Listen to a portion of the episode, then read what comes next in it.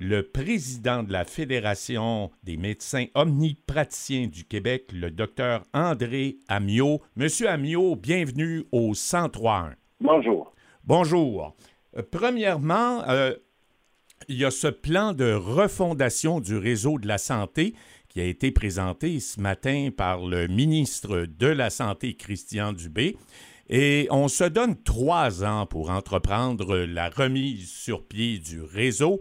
En gros, votre première réaction, parce qu'il y a beaucoup d'éléments là, euh, formation, rétention de personnel, recruter massivement, ajout de nouveaux lits dans le réseau et j'en passe. En gros, est-ce que c'est bon pour vous? Bien, les objectifs, on les partage. Maintenant, l'enjeu, c'est la façon d'y arriver. Euh, tout, tout est dans la façon d'arriver à ces objectifs-là. Mais nous, euh, on parle là-dedans d'un meilleur accès à la première ligne. On répond présent. Plus de support en santé mentale. On répond présent.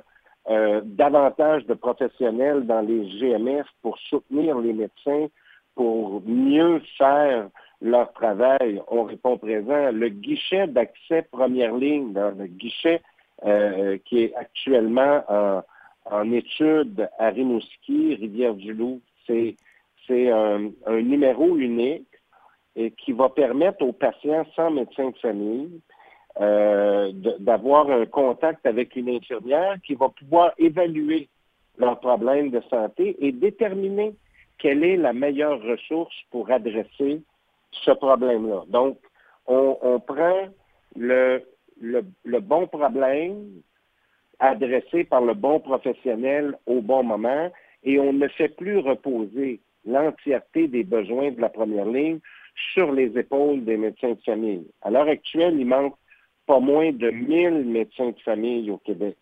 Et à ce compte-là, on ne peut plus assurer seul l'entièreté des besoins en première ligne. On a besoin de davantage de support. On a besoin d'autres professionnels, des infirmières, des pharmaciens, des travailleurs sociaux, des nutritionnistes, des psychologues, tous ces professionnels-là doivent nous aider à offrir de meilleurs services et ça va dégager des plages pour les patients qui nécessitent vraiment l'expertise du médecin de famille. Ensuite, dans le plan santé, on parle de prévention.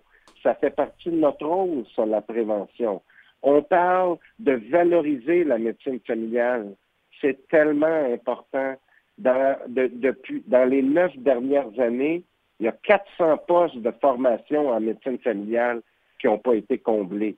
Mais 400 postes, là, c'est 400 docteurs de moins aujourd'hui au Québec. 400 docteurs qui ne travailleront pas pour les 30 prochaines années. Imaginez les, services qu'ils pourraient rendre. Seulement l'an passé, 75 postes de formation en médecine familiale n'ont pas été comblés. Donc, il faut valoriser cette profession-là. Comment on y arrive? Ben, Premièrement, en assainissant le climat politique, en arrêtant de brandir de la coercition, le bâton, euh, des pénalités chez les médecins de famille. Le PL11 en est un exemple. Euh, mais, tout le climat politique aussi laissé par la loi 20 avec des obligations de la coercition. Vous savez, quand vous êtes étudiant en médecine, là, vous regardez ça puis vous vous dites, moi, là, je vais choisir une profession qui est, qui est dévalorisée, qui est dénigrée par euh, la classe politique, par certains médias, par certains commentateurs. Je vais choisir cette profession, puis en plus, on va m'obliger, puis on va me faire de la coercition, puis on va me menacer avec un bâton. Non, merci. Oui. Euh, docteur Amiot, euh, il y a un point important. Je me souviens avoir entendu quelques médecins de famille déplorer le fait qu'ils travaillent et ils doivent faire face à de la paperasse. C'est incroyable. Je crois que ce plan-là, euh, en tout cas, devrait dégager des médecins omnipraticiens. Est-ce bien le cas? Je ne sais pas si c'est clairement adressé dans ce plan-là, mais ça fait clairement partie des pistes de solutions qui devront être regardées pour dégager effectivement du temps médecin.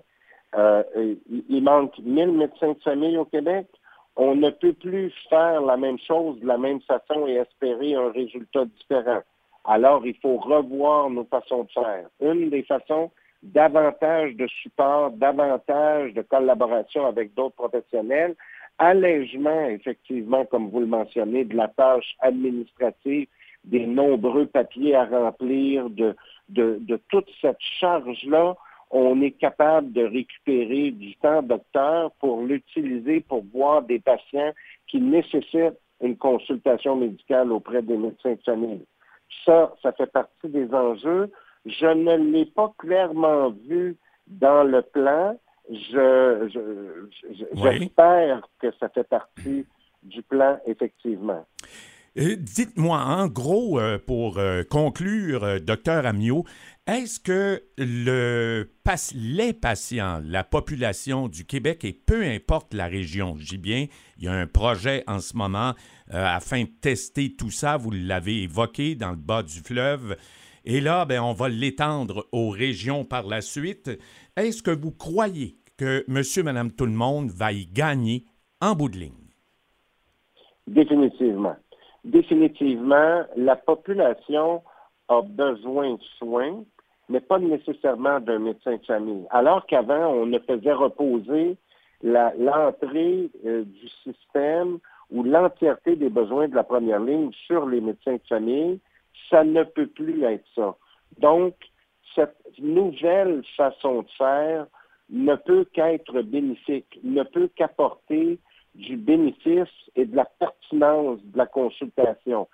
Et, là-dessus, je vous dirais, la balle est dans le camp du ministère et du gouvernement de déployer et de mettre les ressources pour déployer ce guichet d'accès première ligne à la grandeur du Québec. Vous avez vu dans la conférence de presse, le ministre disait euh, d'ici l'été, on va pouvoir déployer euh, ça pour au moins 400 000 patients qui actuellement n'ont pas de médecin de famille, qui vont pouvoir appeler à ce numéro et qui vont pouvoir euh, être triés et se voir offrir le meilleur service, la meilleure consultation pour leurs problèmes de santé et réserver aux médecins de famille seulement la consultation qui nécessite l'expertise du médecin de famille.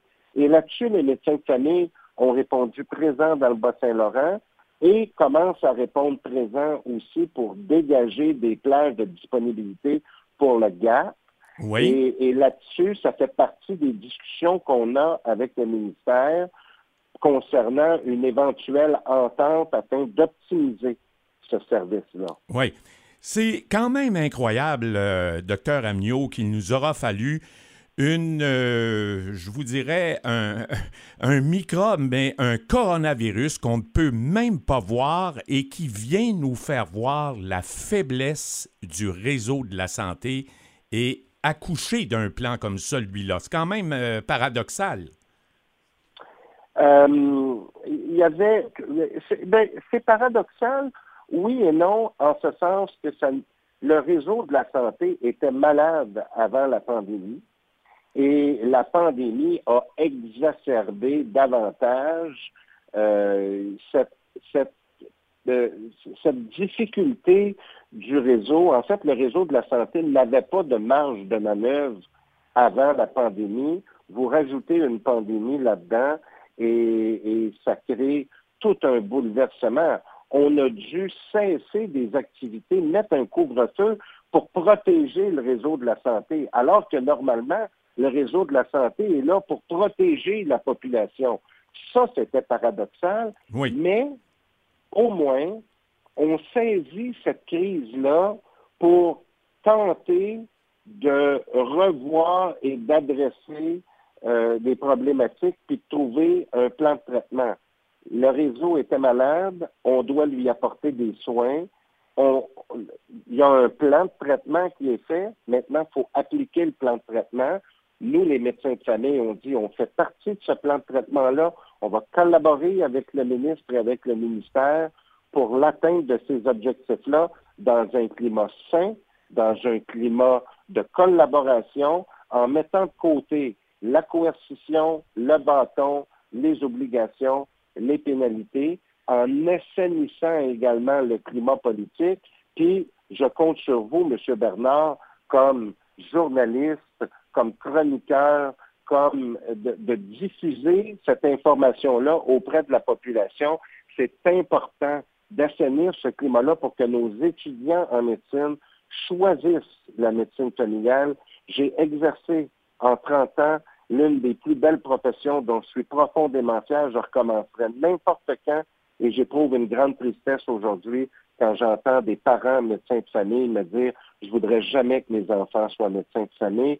Ça me désole. Je veux changer les choses et on va changer les choses en collaborant tous ensemble et en assainissant ce climat euh, malsain qui a, qui a plané, ce nuage malsain au-dessus euh, de la profession de médecin de famille. Mais vous faites bien de le dire, euh, docteur André Amiot, président de la Fédération des médecins omnipraticiens du Québec. Merci beaucoup d'avoir été à ce micro. Euh, vous certainement que ça va faire du bien à plusieurs personnes qui peuvent nourrir de l'espoir. Enfin. Ça me fait grand plaisir.